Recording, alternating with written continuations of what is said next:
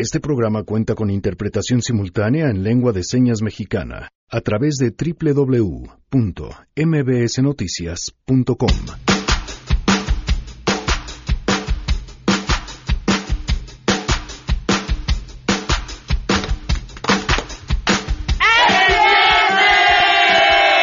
¡Qué bonito!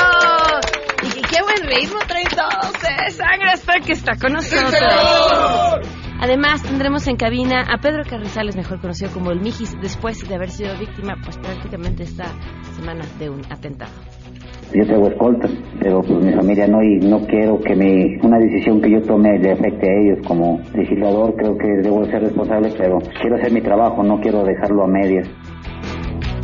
Tenemos buenas noticias, platicaremos también con Miyagi sobre su visita a Venezuela y mucho más. Quédense con nosotros, así arrancamos a todo terreno. MBS Radio presenta A Todo Terreno con Pamela Cerdeira.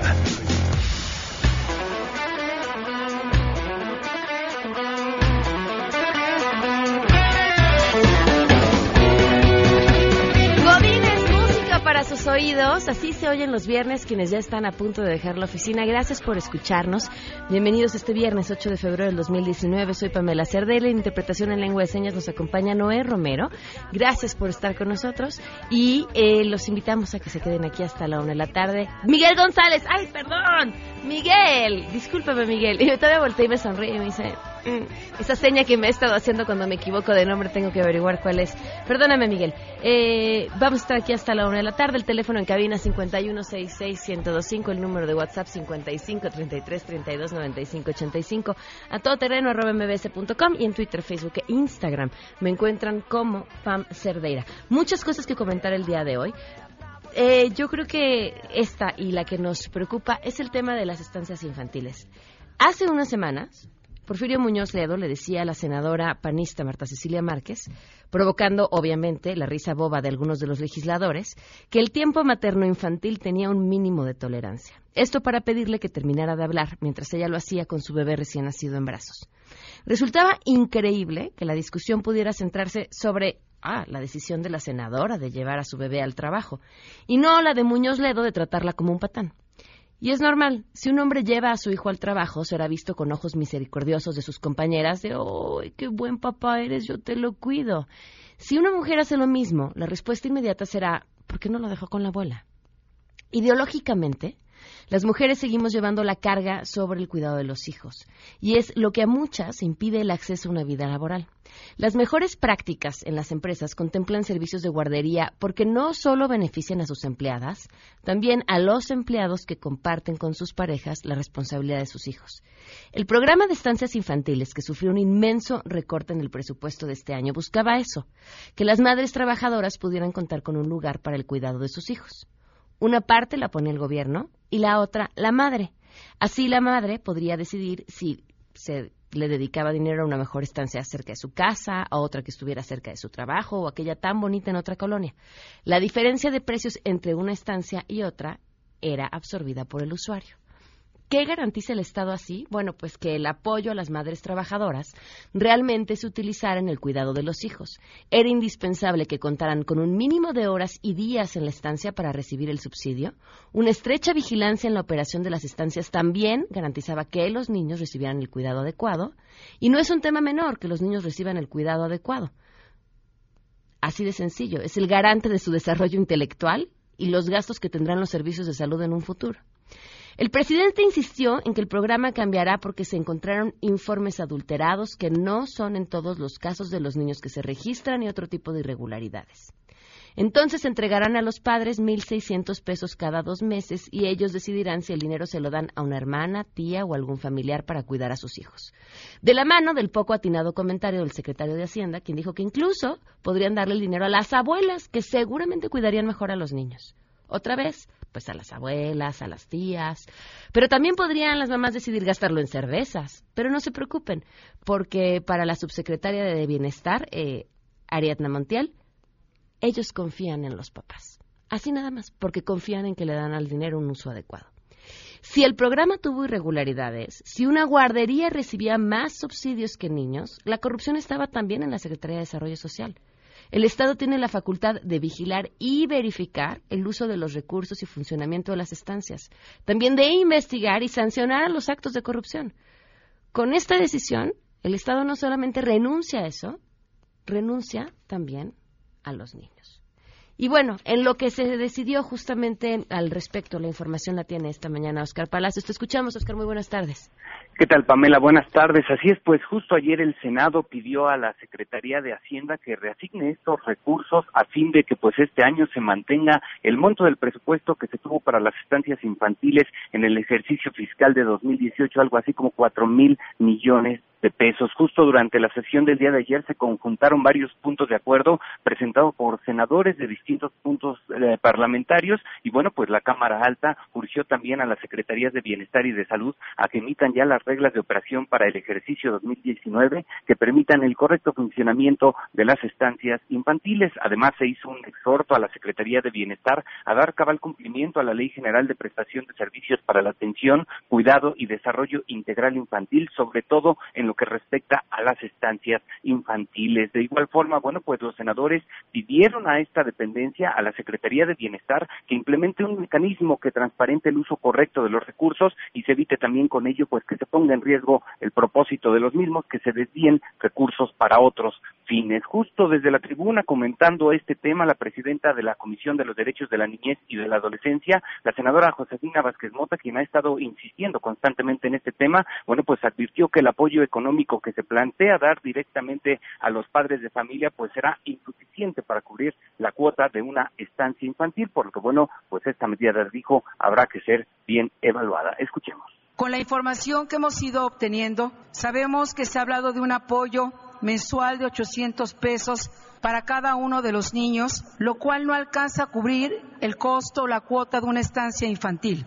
Esto limitaría a miles y miles de niñas y niños a acceder a este modelo de atención y desarrollar todas sus capacidades. Y bueno, pues Josefina Vázquez Mota cuestionó también esta propuesta que se ha hecho de que sean los abuelos quienes cuiden a los niños y bueno, señaló que pues en nuestro país simplemente hay muchos adultos mayores trabajando, por lo que no podrían hacerse cargo de los menores. Así lo dijo. El INEGI en el año 2018 señala que hay aproximadamente 5 millones 120 mil personas mayores de 60 años que tienen participación activa en la economía. Es decir, tenemos muchas abuelitas y abuelitos trabajando que no podrían hacerse cargo, aún teniendo la voluntad del cuidado de sus nietos. Y bueno, justo ante la serie de críticas que desató precisamente esta medida, esta decisión de recortar los recursos a las estancias infantiles, el senador por Morena, Miguel Ángel Navarro, pues defendió esta decisión que ha tomado el presidente Andrés Manuel López Obrador, quien dijo, bueno, pues está comprometido con la niñez mexicana, incluso con las trabajadoras de estas estancias infantiles, pero dijo lo que está buscando es transparentar precisamente el correcto manejo de los recursos que se otorgan en el país. Escuchemos. El presidente Andrés Manuel López Obrador tiene un compromiso claro con la niñez mexicana. Tiene un compromiso claro con todas aquellas personas que pueden incorporarse a trabajar a las guarderías, pero también ha escuchado de manera directa el sentir de millones y millones de mexicanos. Y en este caso, simple y sencillamente, quiere transparentar los recursos públicos del país. Quiere darle certeza, certidumbre bueno, pues así el llamado que hicieron ayer todos los grupos parlamentarios al Ejecutivo Federal para que se reasignen los recursos a las estancias infantiles. Habrá que esperar ahora a ver qué es lo que dice, pues precisamente el titular del Ejecutivo y que esto no quede simplemente en un llamado a misa, Pamela. Ah, así es, porque así suele suceder. Muchísimas gracias, Oscar. Muy buenas tardes. Hasta luego, Pamela. Buenas tardes. Ustedes nada más imagínense, lo que se planea dar son aproximadamente 40 pesos, tomando en cuenta 20 días laborables al mes. 40 pesos diarios para atender un niño.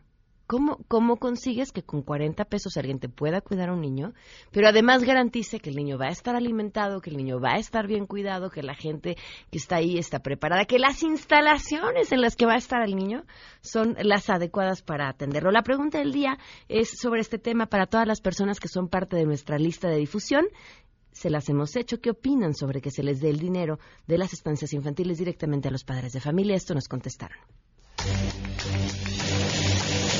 ¿Qué opinas que ahora el dinero de las estancias infantiles se le dará directamente a los padres de familia? Me parece que es una estupidez el querer tratarles el dinero a, a los papás porque si lo que se busca es combatir la corrupción, no necesariamente tienen que darle en la torre a todo un programa, porque pienso que si saben que hay corrupción en la distribución de los recursos para las estancias, quiero suponer que tienen cómo rastrear esos recursos y saber en dónde se van quedando o en dónde no se aplican, y no tienen que fastidiar a la población que las necesita. El darles el dinero no les resuelve el problema, porque muchos no tenemos con quién dejar a nuestros hijos. Es increíble que ahora se intente hacer que los abuelos se hagan cargo cuando ni siquiera sabemos las condiciones de cada familia, pero queda evidenciado que todas las políticas gubernamentales están hechas a base de ocurrencias. ¿Cuántos de ahí del gabinete tendrían que dejar de estar en el gabinete para poderse cuidar a sus nietos? No sean ridículos. Creo que es un error la decisión que está tomando el gobierno con respecto a las estancias infantiles. La prioridad debería ser investigar y combatir la corrupción, ponerlas en orden y que jamás vuelva a ocurrir algo como lo que sucedió en la guardería ABC. La verdad me parece una tontería y más el planteamiento que hacen de que el dinero se los den a los abuelos para que cuiden a los nietos. O sea, los abuelos no tienen ninguna obligación de cuidar a los nietos. Eso se hace por amor y pues no, me parece de verdad una tontería. Además el dinero que les den no creo que alcance para contratar una nana que les cuide a sus hijos. Se me hace una irresponsabilidad del señor, una mala decisión, porque realmente las estancias infantiles sí han funcionado, pero como cada gobierno quiere poner sus planes de trabajo, no le dan importancia a lo que ya está, no lo hacen mejorar.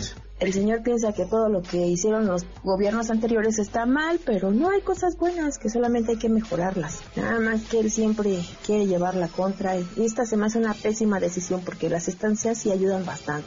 En la casa los podrán cuidar, pero muchas veces en las instituciones les enseñan muchas cosas que nosotros no nos damos el tiempo de enseñarles. Yo opino que el dinero que se le da a los padres de familia, en lugar de las estancias familiares, lejos de beneficiarlos, los perjudica. Ya que imagínate, el caso de los, no sé, los dos papás que trabajan, ¿con quién van a dejar a su hijo? O sea, eso del abuelito, pues la verdad se me hace hasta una grosería. Por lo cual, pues creo que el gobierno tendría que buscar otra opción u otra alternativa, más bien para poder eficientar el servicio que dan en las estancias infantiles. Y con esto, pues realmente podrá ayudar a la población. Considero que es una muy mala idea. Lejos de avanzar, estamos retrocediendo. Mejor deberían de realizar un comité de verificación de estancias a nivel municipal, estatal y regional, ya que muchos padres de familia se van a ver afectados. ¿Se imaginan todas esas solicitudes que van a pedir que se les dé dinero cuando a lo mejor son personas que no tienen hijos en estancias y las personas que sí tienen hijos en, a las estancias a lo mejor no entran en el programa? Deben de tener mucho control y sobre todo precisar cómo y cuándo van a entregar el dinero. 12 con 15, hoy se cumplen un año, cinco meses, seis días del feminicidio de Victoria Pamela Salas Martínez.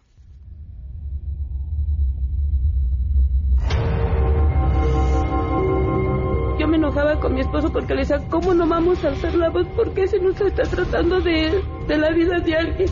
Es mi hija, la mataron. ¿Por qué no debemos de pedir información, ¿por qué no deben de estar ocultando cosas? Ocultando cosas? Victoria Ponce Un año, cinco meses, seis días, sin justicia y seguiremos contando. Vamos con las buenas noticias.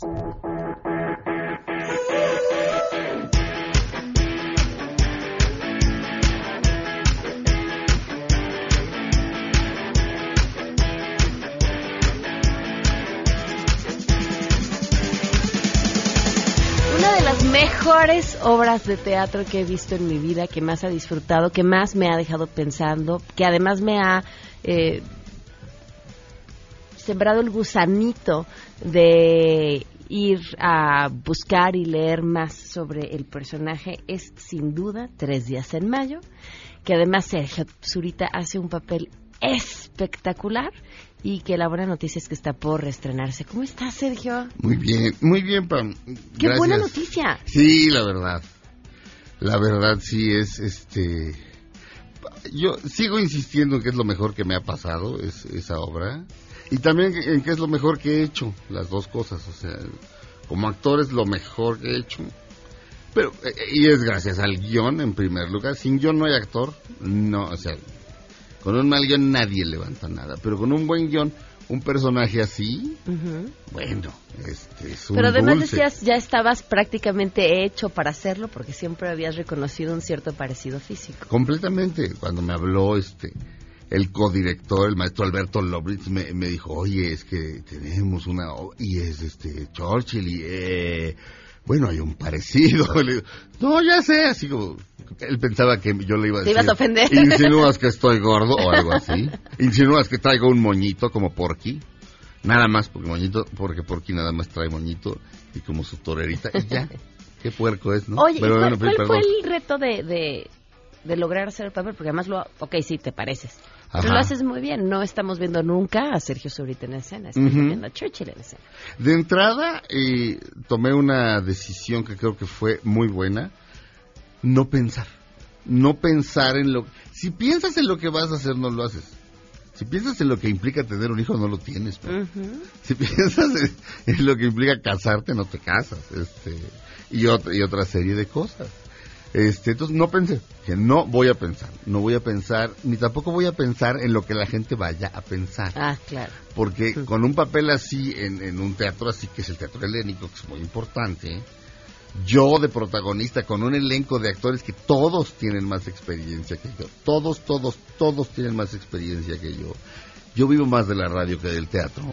Este, entonces eso es un hecho, no estoy, no estoy diciendo, no estoy siendo así como teniendo una falsa deferencia. Claro. Este, pues, yo rodeado de un elencazo, pero el que sale a recibir los aplausos al final soy yo. Entonces, la pre- todas esas presiones, eh, no voy a pensar en eso. Ni siquiera voy a pensar en si puedo o no puedo, ¿me entiendes? Lo voy a hacer. Y tomé, eh, tomé la decisión de que si me moría, iba a hacer eso. O sea, aunque me costara literalmente la vida. Claro, y dices, ¿eso por qué te, te había de costar la vida? Bueno, no sé, muchos puros sí te pueden costar la ¿Cu- ¿Cuánto vida. tiempo va a estar ahora en cartelera? Va a estar eh, solamente 10 semanas. Ay, bien poquito. Es un ciclo. Yo, porque es que de verdad, ¿no? En serio, si no, si ya la vieron, seguramente van a repetir, porque es una obra que hay que repetir. Eh, pero, pero si no la han visto, aprovechen. Y digo, en, en verdad, 10 semanas es poquito para la cantidad de público que van a tener. Cuando yo fui, estaba a reventar el Sí. teatro. Y, y es de estas puestas en escena que se te quedan. Hubo una coyuntura eh, eh, cuando ocurrió. eh, pas- eh, eh, empezó la obra. Luego Paco Calderón de Reforma nos hizo un cartón muy halagador Sí. en el que aprovechaba para, para, pues para darle un guamazo a Osorio Chong. Inmediatamente después este, va Enrique Krause a ver la obra. Dos días después está Trump aquí. Peña Nieto, este, se, Peña Nieto se baja los calzones ante el candidato de, a la presidencia, no ante el presidente, ante el candidato a la presidencia de los Estados Unidos. Dos horas después tenemos a Enrique Krause con Loret de Mola rojo de furia diciendo, vi una obra que se llama Tres días en mayo en la que se habla de cómo Chamberlain, que es un personaje que sale en la obra, pacta con Hitler y, y con un tirano no se pacta. Ese es el mensaje que nos deja este ese acontecimiento. Es una estupidez. No, con un tirano como Trump no se negocia, se le enfrenta. Y la obra eso es lo que dice. Han negociado con, eh, perdón, perdón. No, no, no, no. Han- entrevistador es tu cuenta. han negociado en, en la, en la obra con Hitler. O sea, creerle a Hitler, que ahorita dice, qué estúpidos, pero en aquel momento también dices, alguien con ese bigote y con ese pelo grasoso que usa shortcitos, ¿cómo le vas a creer? ¿Cómo votan por eso, no? Ya de entrada. Pero bueno, este, pero ya pactaron. Ya les vio la cara, dijo, no, sí, ya, nada, no queremos ya nada más. ¡Pum! Invaden Polonia. Cinco minutos después de Hitler no es de fiar, pero quieren pactar otra vez. Eh, se están quedando este, la- eh, todas las tropas eh, inglesas, bueno, una gran cantidad están en Francia y los franceses también y los alemanes les están poniendo en la torre. Churchill lleva 15 días como primer ministro y Churchill insiste en enfrentarlos a pesar de que tienen mucho menos armamento y Chamberlain a pesar de que, de que, de que Hitler le vio la cara insiste en pactar. Lo hace Luis Miguel Lombana, por cierto. Es que además estamos hoy en un tiempo con eh, personas al frente de gobiernos en diferentes países. Sí, sí, sí. Con cualidades muy particulares, muy, muy particulares. Creo que no, vaya, son, han sido muy específicas las épocas en las que podríamos distinguir por este fenómeno que pareciera repetirse en diferentes lugares. Y voltear y ver una puesta en escena un estadista de este tamaño nos da siempre un punto de, reflexión, de comparación muy interesante. Y, y, todo esto que les platica Sergio y que les estoy diciendo yo, en el marco de, una puesta en escena en un contexto histórico, pero además muy, muy entretenido. Muy entretenido. Sí, bueno, es, es, es muy emocionante. Además, a la gente que le gusta la historia, lo que más le gusta es la Segunda Guerra Mundial. tenemos de ahí un público asegurado. Y el o sea, todo el asunto de la ultraderecha y la ultraizquierda diciendo, nos vamos a separar, o sea, Inglaterra diciendo, Europa que se vaya al diablo, este otros gobiernos diciendo lo mismo, eh, cuando lo que quería Churchill era justamente hacer los Estados Unidos de Europa. unámonos, no. El tirano siempre buscará separar y, enaltecer el nacionalismo y decir los extranjeros son malos. En aquel momento eran los judíos, este pues hoy eh, son los mexicanos con Trump y etcétera, etcétera. Sergio, ¿estás qué días? Los lunes y martes. Ok. A las ocho y media de la noche en el Teatro Helénico. Eh, Avenida Revolución 1500. Muy bien, mucho éxito otra vez. Muchas gracias. No, gracias a ti. Vamos a una pausa y volvemos. En unos momentos, en A Todo Terreno. Pedro Carrizales está aquí, vamos a platicar con él. Regresamos a Todo Terreno.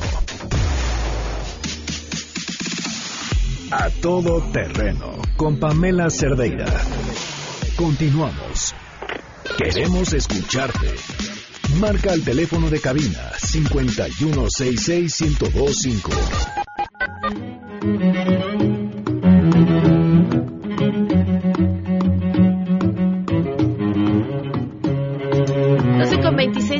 Continuamos a todo terreno. A mí me da muchísimo gusto que hoy tengamos en esta mesa a Pedro Carrizales, por varias razones. La primera porque es un personaje al que admiro muchísimo. He vivido siempre fascinada por su historia y me da un doble gusto porque además fue víctima de un atentado el lunes y tenemos hoy la suerte de que estés aquí, estés bien, estés con vida. Pedro, gracias por acompañarnos. Muy buenas tardes. No, pues gracias a ustedes y gracias por la invitación. ¿Qué fue lo que pasó el lunes? Pues mire, lo que pasa que yo, como a mí me criticaba mucho lo de, lo de, mi activismo, pues es lo que me mantiene así como siempre en el pie, o sea, en firme. Entonces yo traté de, llevar las dos cosas, mi trabajo legislativo y a la par de mi activismo. Entonces, este, eh, la mitad de mi salario lo dono desde que entré a la legislatura, este, para compré una casa itinerante, a la par de compré cubetas de pintura de programas que yo he traído y, cooperativas. Entonces recorro, recorro mi distrito los lunes y los miércoles para llevar el Congreso a la, gente, no que la gente vaya al Congreso, entonces y a la par rescato espacios públicos. Entonces este estuve en fraccionamiento San Javier desde temprano, desde y, a la una estuve deteniendo a la gente. Si checa mi Facebook estuve transmitiendo en vivo ahí. Después me, mi agenda me, me mandaba a Olinda o el fraccionamiento y terminaba a las ocho y media en, Ciudad Satélite, que era mi recorrido. Entonces, este, pues termino ahí en San Javier y me, traslado a, ¿cómo se llama? A Olinda y ahí en el fraccionamiento, como no está municipalizado, pues había muchos requerimientos y, y la policía no llega y eso. Entonces yo estoy platicando con los vecinos, empiezo a transmitir para que vean todo, igual que en el que transmití en la mañana, en la tarde, y empiezo a transmitir todo, todo donde hay asaltos, donde roban, este, así va, y me reúno con varios vecinos entonces, este, pues mis, mis, escoltas, a raíz de que, que, se resuelvo las amenazas de muerte, pues siempre están en posición de alerta, ¿no? Y de repente llega, un, llega uno y me dice así, discretamente, me dice, ya súbete, vámonos. Este, y pues yo hasta me molesté, pero estaba con la gente, estaba hasta grabando acá. Y me vuelve a decir, ya súbete. Este, y después me dice, súbete porque anda una moto dando vueltas. Ya van dos veces que la vemos, pero me dice en la oreja, va. Entonces, este, ya pues ya opto por subirme al, carro, pero antes de eso pues me despido de la gente que estaba conectada. Este, y ya recorro. Y ya cuando íbamos en, el, tren en el camino, como a... Pues iba, despacio el carro, este como porque como baches eran como 40 60 no no yo no sé. Eh, de repente uno de mis escoltas me dice tírate al piso tírate al piso entonces lo que hago es, aventarme donde uno pone el pie. Eh, él hace como unas maniobras pues se siente los jaloneos y de repente pues se, frena. Y cuando se frena es cuando empiezo se empieza a ir los balas pas pas pas pas pues yo lo único que fue hacer esto entonces este yo oía ráfagas pero de calibre grueso. Entonces yo dije, no, pues ya se acabaron el carro. Pues como me volaban todos los vidrios, pues yo nomás lo que me encomendaba era el jefe Chuy, ¿verdad? Ya dije, no, pues ya me tocó. Y, y pues ya de repente oigo a mi escolta que estaba pidiendo apoyo por el Matra. Y pues ellos su protocolo es sacarte, ¿no? Que vivas. Y ahí donde iba a estar en las ocho y media en el ciudad satélite hay una comandancia, entonces era la más próxima que había. Entonces me, me, llevan, me llevan hacia la comandancia y ahí ya este, me, tienen ahí durante como media hora ya después llegan los más policías y llegó el secretario. Pero en ese momento pues ah, me empezó a vomitar y, me llevaron al, hospital. Y pues cual que me andaba dando un derrame cerebral por, por la presión la traía muy muy arriba. Y pues en fin ya fue lo que sucedió ¿cuánto tiempo estuviste en el hospital? 24 horas okay. y me recomendaron reposo y me vine para acá para México ¿Tienes alguna sospecha de, de dónde vino este atentado? Pues mire, creo que desde que desde que entré a la, a la diputación, a mí, pues he recibido este, les molesta mi proyecto, les molesta lo que hago, les molesta que pues yo no, tenga un apellido que, que cuidar y, y, que no tenga compromisos con nadie, este, y pues obviamente a mí se me reció ahora que, que pues, presenté la iniciativa esta de, eh, contra el maltrato animal, eso es cuando me llovió más, amenazas de muerte, pero ya no era nada más conmigo, era con mi familia. Pero más que, yo pienso que más que lo atentado es como que replantearnos lo, como, como estamos construyendo como sociedad, creo que nos estamos autodestruyendo y, y que los haya orillado a los a, las personas a matarme o a quitarme la vida, pues nos ponen ejemplo, pues, ¿quién nos da el poder de quitar la vida, no? Creo que sabrá quién, qué ha pasado por su mente. ¿Tú ya habías advertido de estas amenazas? ¿A partir de ahí fue que empezaste a estar escoltado? Pues sí, no, sí, desde antes yo tres escolta porque sufrí otro atacado. Pero mire, lo que pasa es que de tanto ataque piensan que yo me victimizo, pero no es así, sino que a veces pues yo veo tantas cosas, pues yo tengo que decir mi, punto de vista, entonces este eh, muchos piensan que es una película, no sé, pero la verdad es que yo los vivo, yo vivo todos los días este este estas situaciones de que me sacan notas falsas que, que, más bien yo hasta atendí hace en el 2017 me los vuelven a sacar y cosas que, que, no tuvieron nada que ver. Y así sucesivamente le puedo decir pero a mí sí se me arreció ahora con esta iniciativa.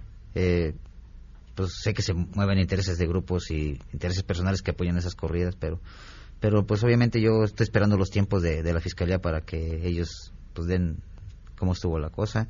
Este, no quiero aventar la bala por un lado, pero por ejemplo yo presenté una denuncia por estas amenazas. Este, a veces no hago no hago denuncias porque me dicen, "Ah, que ya está de llorón" y pues puras cosas de esas. Entonces, pues a veces me siento triste, no creo, a veces sí me siento triste de que uno uno quisiera hacer un cambio, pero hay gente que se acostumbró a vivir con con el pie en el pescuezo y y como que quieren, te está miedo el cambio, ¿no? ¿Y has pensado en bajarte de la política o el activismo? Jamás en la vida. ¿Por qué? Jamás he dejado una lucha a medias.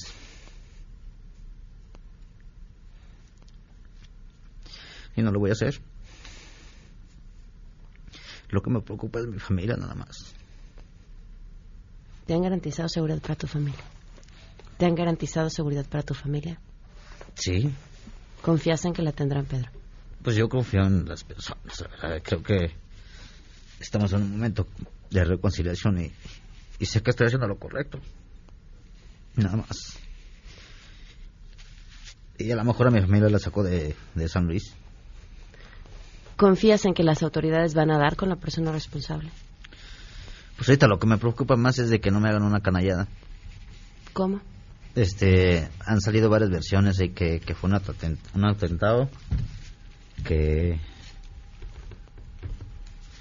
pues todos se sienten peritos y hasta doctores no este yo tengo un justificante del, de hora que salí del hospital que me dieron reposo una una semana y se presentó en el Congreso a tiempo. Pero yo, pues obviamente vine a reposar acá a México y me buscan, pues me presenté en la Secretaría de Gobernación y, y ahora resulta que, que no aplica porque estoy acá, que tengo que estar en San Luis y, y salen notas que, que ya hay notas extraoficiales que los peritos dicen que siete balazos, este que cómo es posible que no haya un, que fueron de mis escoltas, cómo es posible que no haya pues quieren ver muertos para que crean que, que sí fue un atentado. Yo creo que me quieren ver muerto, entonces este eh, quiero que se hagan por lo más o sea que, que los peritos sean más profesionales y si no pues voy a pedir el apoyo de la federación. ¿Quién crees que puede estar jugando en tu contra? Pues imagínese.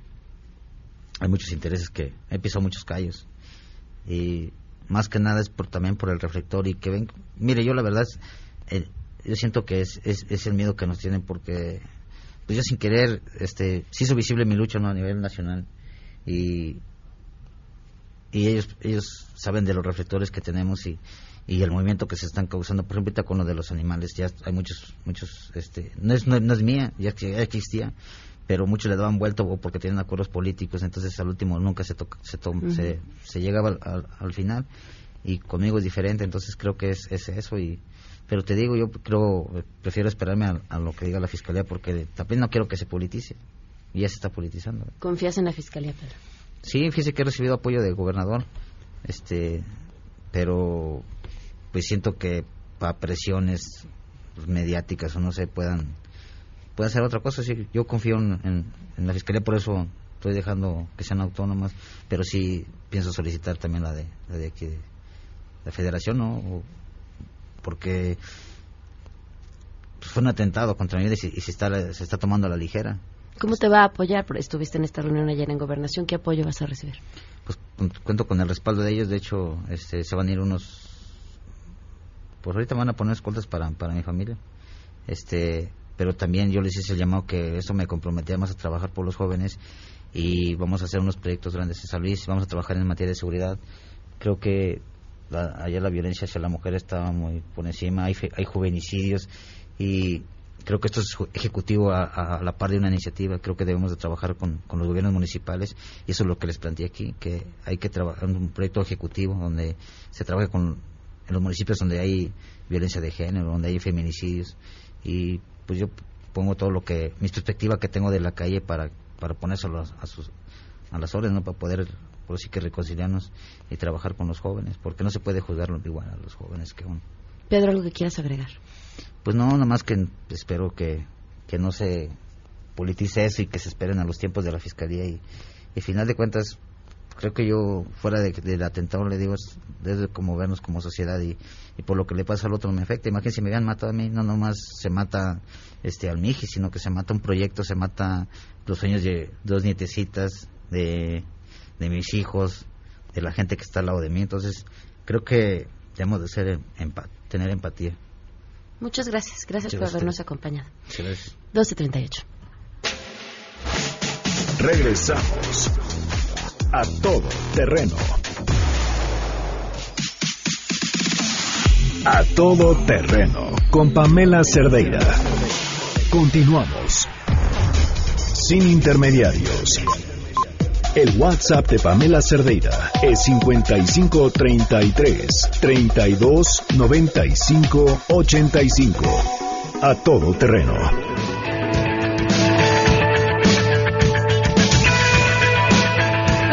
Guzmán, mejor conocido como Miyagi, está aquí. ¿Cómo estás, Miyagi? Muy bien, ¿tú? Bien. ¿Qué me cuentas, nuevo Enviado especial a Venezuela. ¿Cómo te fue? Mm, muy bien, muy, muy bien, pero de hecho sí fue toda una experiencia, sí fue, digamos, con la intención de no llevar ningún, ningún prejuicio y sí, ver, ver todo con, con, ojos nuevos. O sea, y la realidad en Venezuela es, es apabullante. ¿Cómo fue desde que llegaste? Desde que llegué era, es complicado porque, por ejemplo, en migración no puedes decir que eres periodista porque requieres un permiso del Ministerio del Interior.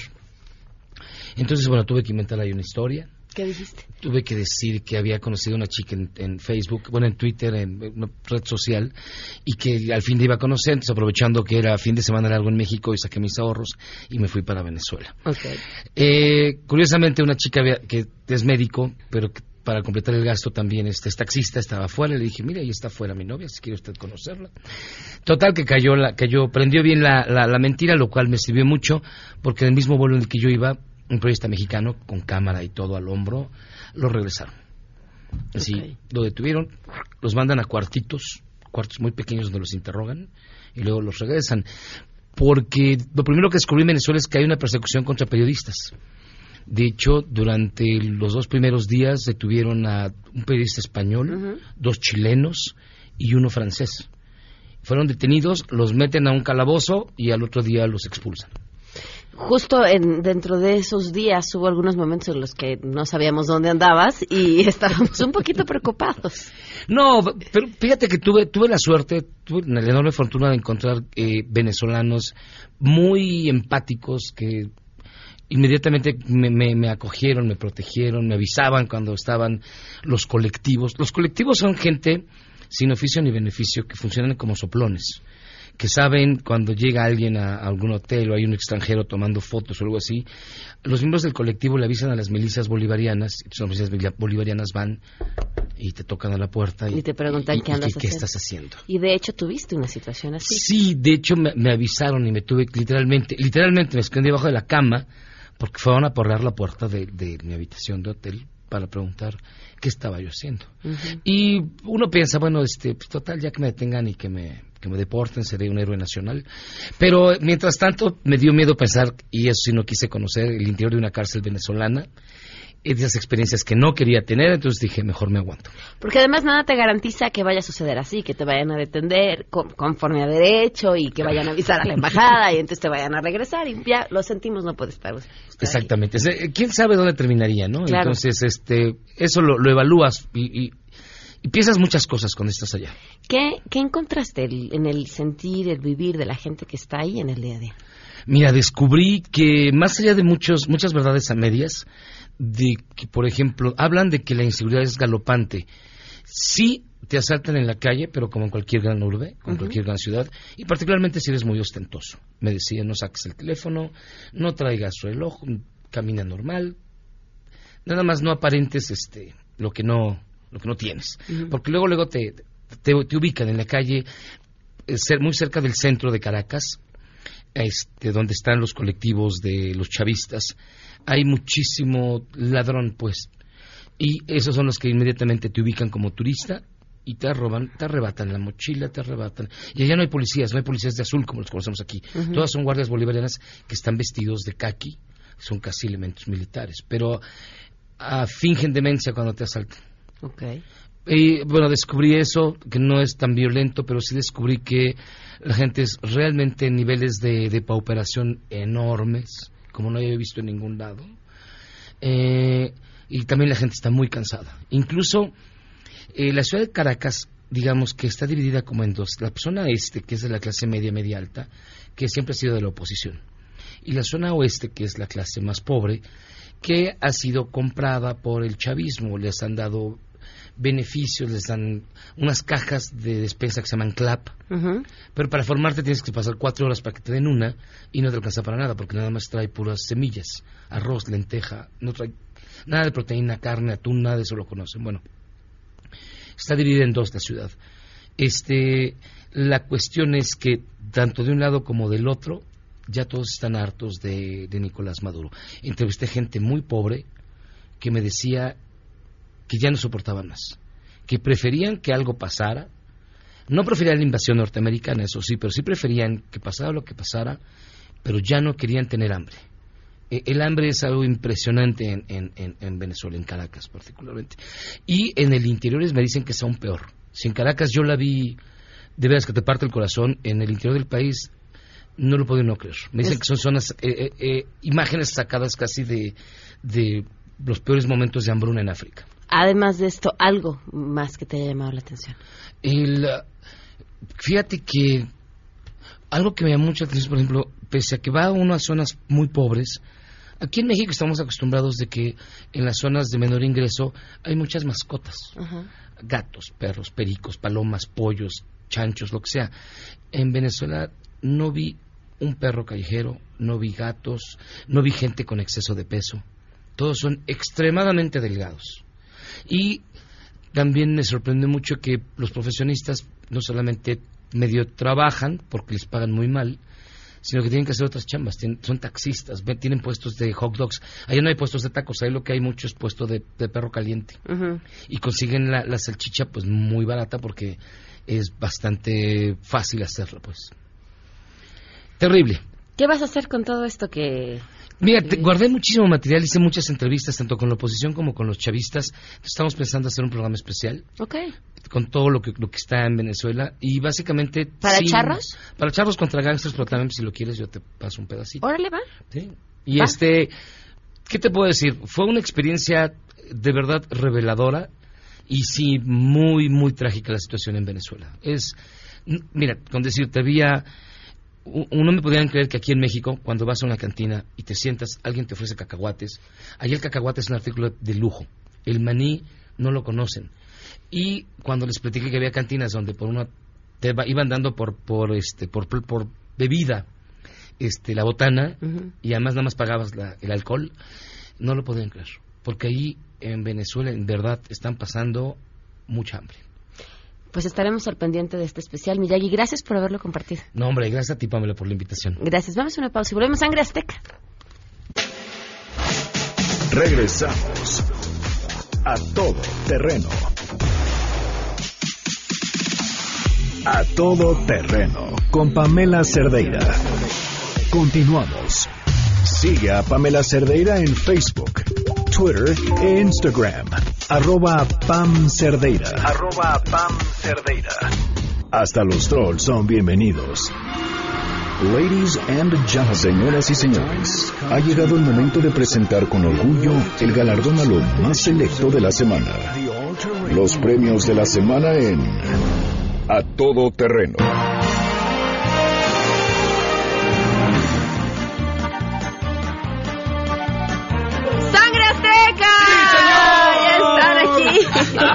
Pues es que uno grita con el micrófono cerrado y nosotros lo oímos muy bien. Venga. Pero el público no. Vamos, ¿están listos? Muy listos. Bueno, pues vámonos con nuestros primeros nominados. ¿Quién será? Acompáñenme a escuchar esta linda historia. El viernes pasado, la Secretaría de Cultura se quedó seguramente con una vacante, pues enviaron a su personal un oficio para recordarles que el 5 de febrero se celebra la Batalla de Puebla. Pero obviamente no es así, pues la conmemoración correcta no tiene que ver con la Batalla de Puebla. El documento se filtró directito para las burlas, los comentarios y los memes, lo que llevó a Antonio Marvel, vocero y director de comunicación social de la dependencia, a declarar en un grupo de WhatsApp con periodistas que el oficio de la equivocación estaba alterado, es decir, que se trataba de un fake news. Sin embargo, el diario Universal logró conseguir las capturas de pantalla en los que se aprecia que el documento pues no había sido alterado, que mandaron el documento, que lo intentaron recuperar, pero que sí lo habían mandado. El problema aquí es, se equivocaron mal, pero de ahí a inventar que era una noticia falsa y que se los habían alterado, en vez de aceptar que se habían equivocado. Y ya. ¿Qué vamos a cantar? Claro que sí, esto Corrígele, pues vas a hacer todo un desbarajuste y córrele, que autorizado está cualquier ajuste. El puente no va a ser por la batalla. Pon atención, es por la constitución.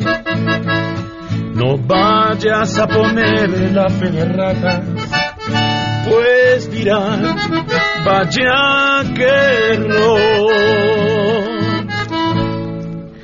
Qué bonito, sangre azteca. Y ya que estamos en la de los errores y la de arreglar los errores, diciendo que se trata de noticias falsas, tenemos la siguiente.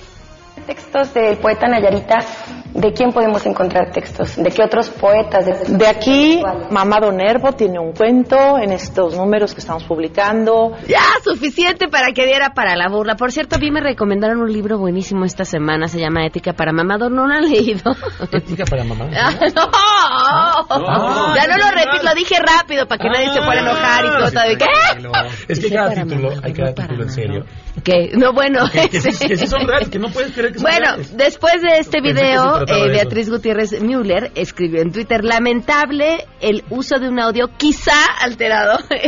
Este quizá alterado, bueno, pues llama poderosamente la atención. Lamentable el nivel de discusión de ciertos sujetos, lamentable la bajeza en la que incurren varios. Ojo, Twitter seguro que viva Amado Nervo, a quien este 2019 algunos estamos recordando a 100 años de su defunción. A ver, la misma. Es un error, es una mujer querer. culta Pero fue sin querer. que se le fue una M. Nada más. Y ya. No pasa nada. ¿Qué vamos La a cantar? subconsciente. Bien, sangre azteca.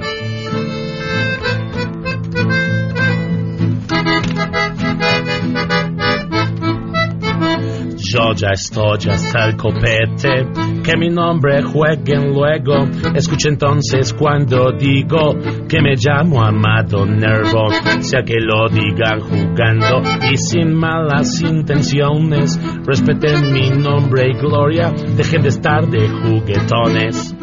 No alteren vídeos ni audios, ni jueguen, jueguen determinadamente por la paz. Yo soy Amado Nervo. ¡Ay, qué bonito! Sangre azteca. Mira que es de Molotov, ¿eh? Me dijeron que tenían hijos. ¿Quiénes están cuidando a sus chamacos? A sus respectivas madres, abuelas. Las, ah, claro, Las pues las abuelas. Muy bien, ¿no? Ya, ya, No, no, no, están en tono. Ya están en tono. El secretario de Hacienda eh, se echó pues solito al mundo encima por declarar justamente que las abuelas cuidarían mejor a los niños que en las estancias infantiles. Lo peor de la declaración es que se dio justo en el marco de esta discusión sobre el recorte del presupuesto del programa Estancias Infantiles. Los recursos se entregaban a las estancias para dar una especie de subsidio que además lo- las eh, mamás, normalmente porque además es para ayudar a mujeres que están trabajando, eh, y que se iba a dar directamente a los padres o incluso ustedes pueden si quieren dárselo a las abuelas porque seguro las abuelas van a cuidar mejor a los niños y bueno, pues que vamos a cantar sangre azteca. Claro que sí. Misión abuela. Deja que te cuente, para que tú veas, no voy a hablar de relajo, tan solo de mi abuela, aunque está muy bien, eso lo sé yo, quiero que sepas tú lo mío para que veas lo que pasó. Yo llegué con mis papás a principio de verano quería quedarme en la estancia de aquí al lado y él me dijo, hijo tú, aquí ya no te queda, eso sale ya muy caro y que me lleva con mi abuela. Ay, qué dolor. Pobre vacaciones lo que hizo mi mamá, que casi mis acciones. Enseguida mi abuela me cayó encima para barrer el pasillo y limpiar la cocina. Yo le dije, doña, yo vengo aquí a estudiar. Ella me dijo, no, chiquito, usted viene a trabajar. Mi abuela. Mi abuela. Para que no nos digan, de Peña no hablabas, hace aproximadamente 15 minutos una publicación de Angélica Rivera. eh, dice, lamento profundamente esta situación tan dolorosa para mí y para nuestros hijos. Por tal motivo he tomado la decisión de divorciarme. A mi esposo siempre le entregué con amor mi tiempo y... ¡Ay! Se me fue el demonio a no. A mi esposo siempre le entregué con amor mi tiempo y esfuerzo para cumplir como esposa, compañera y madre. Hoy toda mi energía y fuerza y amor está enfocado en seguir siendo una buena madre, en recuperar mi vida, mi carrera profesional. Agradezco el respeto para mantener la tranquilidad emocional que merecen nuestros hijos. Atentamente, Angélica Rivera. Bueno, esto publicado en su Facebook hace 15 minutos. Sangre Azteca, ¿le van a cantar algo? Eh, no, porque no sabíamos hace 15 minutos que lo Algo así de corazón roto, nada. Bueno, Claro está que bien, sí. si quieren que Sangre Azteca les cante al oído, ¿a dónde tienen que llamar? Tienen que llamar, por favor, al 4611-4580. Contrata ya. 4611-4580. Llama ya, Sangre Azteca. Muchas gracias, Pam. Gracias, Sangre Azteca. Y de esto se hablará en las próximas horas. A Sheila, ¿qué se va a estar cocinando en las próximas horas? Hola Pam, buenas tardes. Pues una información en desarrollo. En unos minutos más el presidente Andrés Manuel López Obrador estará en Michoacán, en Huetamo. Va a encabezar un evento para eh, producción para el bienestar. Es una entrega de apoyos. Y destacar que hace unos momentos se registró ahí un enfrentamiento, un, un- un incidente entre la CENTE, la Coordinadora Nacional de Trabajadores, y la Policía Estatal, porque no les permitieron el paso para ingresar a la feria, eh, a la Expo Feria de Huetamo, donde se realizaría este evento. Está tensa la situación, no se registran hasta el momento lesionados, pero estaremos atentos a lo que esté ocurriendo. Y también atentos, Pam, a la ayuda humanitaria que estará llegando, eh, se espera este fin de semana a Venezuela. En estos momentos se encuentra en la frontera con Colombia y sobre todo eh, ver cuál va a ser la reacción de Nicolás Maduro, porque él ya dijo que no va a permitir bajo ninguna circunstancia que entre esta ayuda enviada por Estados Unidos y que no va a dejar que se convierta en un show. Entonces estaremos atentos el fin de semana a esto. Muchas gracias, Sheila. Nos vamos, se quedan en mesa para todos. MBS Radio presentó A Todo Terreno con Pamela Cerdeira, donde la noticia eres tú.